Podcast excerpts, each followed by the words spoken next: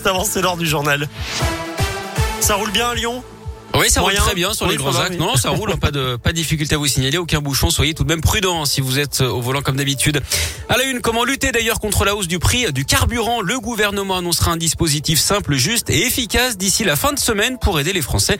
C'est ce qu'annonce ce matin le porte-parole du gouvernement, Gabriel Attal. Baisse des taxes ou chèque carburant, aucune piste n'est exclue pour l'instant alors que la hausse des prix risque de durer plusieurs mois. La campagne de vaccination de la grippe avancée de 4 jours. Elle devait démarrer le 26 octobre. Ce sera finalement le 22, c'est-à-dire ce vendredi. L'objectif, c'est de surfer sur la vaccination contre le Covid pour vacciner également les plus fragiles contre le virus saisonnier.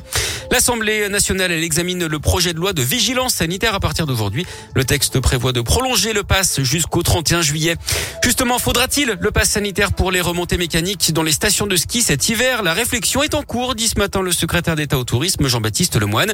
Pour l'instant, il n'y en a pas besoin, mais la donne pourrait changer avec l'arrivée des touristes. Ne jetez pas systématiquement vos masques à usage unique. Contrairement à ce que laisse penser leur nom, on pourrait les réutiliser. C'est ce que dit une nouvelle enquête euh, menée pendant un an et demi par des chercheurs français. Jusqu'à 10 fois à 60 degrés et protégés dans une tête d'oreiller.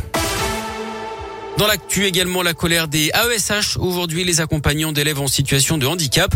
Ils se mobilisent partout en France pour dénoncer la dégradation de leurs conditions de travail et les conséquences pour les élèves. Ils réclament plus de moyens, de meilleurs salaires, la création d'un statut de la fonction publique et des recrutements massifs.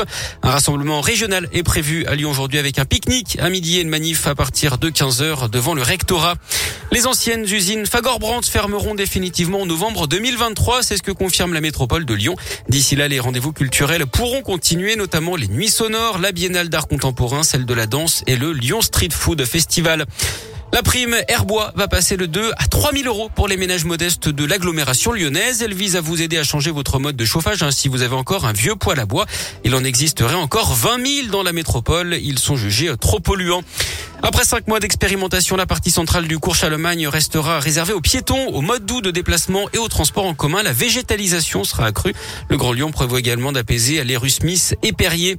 À quel point les riverains des vignes sont-ils exposés aux pesticides? Une grande étude est lancée cette semaine. Plus de 3000 personnes seront interrogées et testées pendant plusieurs mois. Six régions sont concernées, dont Auvergne-Rhône-Alpes, pour mesurer la présence d'une cinquantaine de pesticides dans l'environnement, dans le corps des adultes et des enfants en zone viticole. Les premiers résultats sont attendus en 2024. Du sport du foot avec la Ligue des Champions. Le PSG reçoit Leipzig à 21h. Et Pierrick, le changement, c'est maintenant. Si vous êtes fan de musique, sachez qu'il ne faut plus parler de Kanye West, mais de Ye.